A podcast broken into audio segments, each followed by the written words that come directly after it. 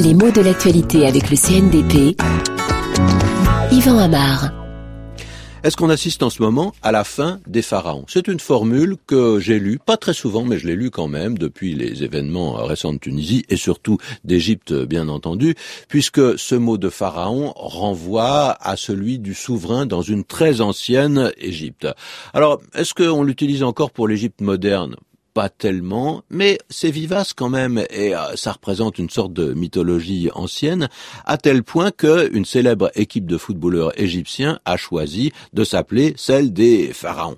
Alors il est fréquent que les équipes choisissent un emblème qui les symbolise. Souvent ce sont des animaux d'ailleurs, les éléphants pour la Côte d'Ivoire ou les lions indomptables pour le Cameroun. En Égypte, ce sont les pharaons. Euh, c'est compréhensible, c'est surprenant. C'est compréhensible parce que ça associe l'équipe à une image de force et de puissance et de pouvoir c'est surprenant parce que si on se rappelle un petit peu la façon dont on voit les pharaons, bah, ils ne bougent pas beaucoup ces gens-là. Hein. C'est hiératique un pharaon, c'est immobile. On l'imagine assez difficilement courant après un ballon.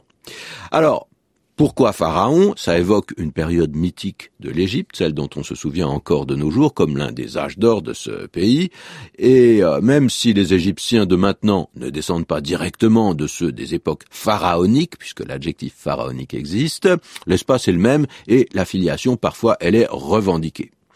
Le mot pharaon vient de la langue égyptienne euh, antique, même s'il est passé par le grec et par le latin avant d'arriver en français. Il désigne ceux qui régnaient sur ce pays pendant une très longue durée. Hein. On compte de nombreuses dynasties de pharaons et on peut être sûr que le profil de ces rois et leur façon d'exercer le pouvoir a été très différent à quelques siècles de distance, mais on conserve le même nom pour désigner leur fonction.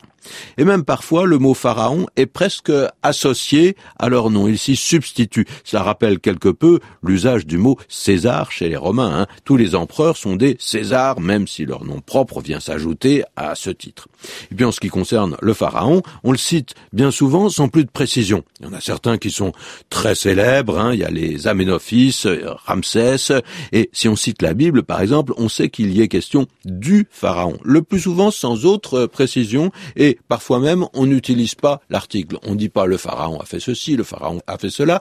Mais dans certaines traductions de la Bible, on dit Pharaon a fait ceci, ou l'Éternel a endurci le cœur de Pharaon. On est donc d'une certaine façon à mi-distance entre le mot qui évoque un pouvoir, une fonction, et le mot qui évoque le nom propre de la personne qui l'existe, comme si justement les deux finissaient par se confondre.